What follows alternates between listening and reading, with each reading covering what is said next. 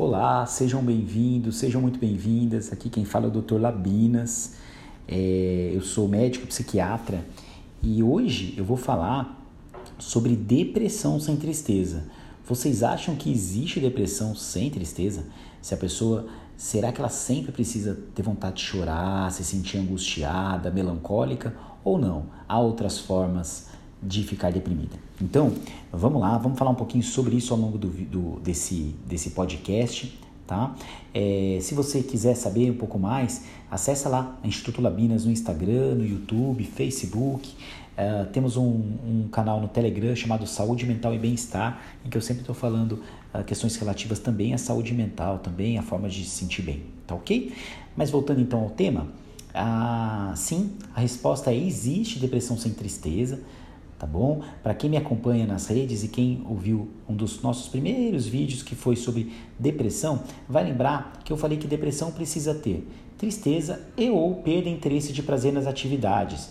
Ou seja, existem formas e elas são cada vez mais comuns, formas em que a pessoa ela se sente desanimada, ela sente sem prazer no trabalho, sem prazer em cuidar é, da família, sem prazer em viajar, ela, ela se vê cada vez mais desanimada e sem energia, muitas vezes até com uma sensação de mais apatia. E essa depressão uh, sem prazer, ela também cursa muitas vezes com alteração do sono, em que a pessoa sente uh, insônia ou sente muita sonolência.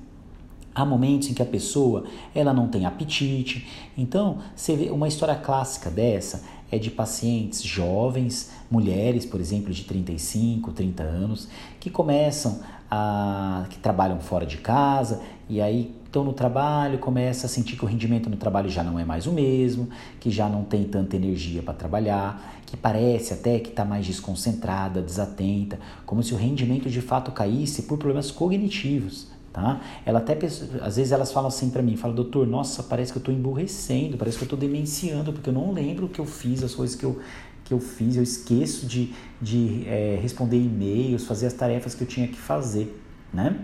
Então, uh, essa, e aí que essas partes cognitivas, elas vêm também com um certo desinteresse, elas falam, doutor, eu gostava de ficar é, em casa com meu marido, a gente gostava de fazer programas em casal, gostava de sair, de ter minhas, uh, as minhas atividades, e isso já não tem, não tem me dado tanto prazer.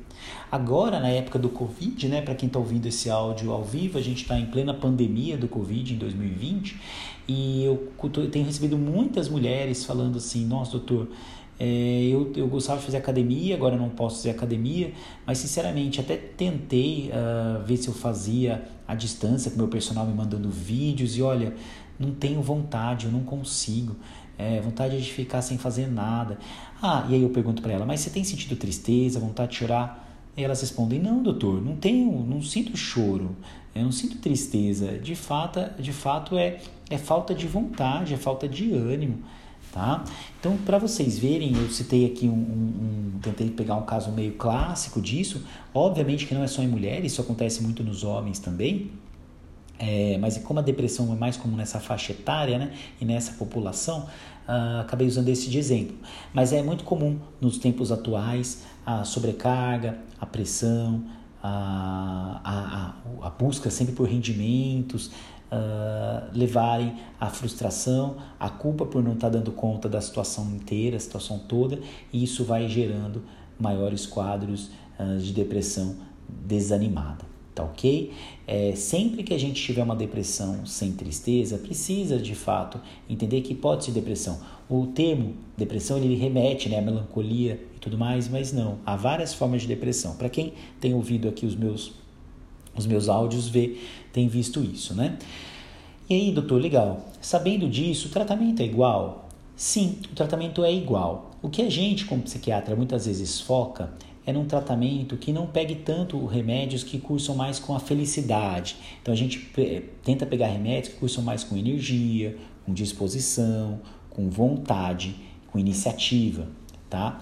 Na tentando falar de uma maneira resumida, essas, é, esses termos que eu falei agora, eles são muito relacionados a duas substâncias do nosso cérebro, noradrenalina e dopamina.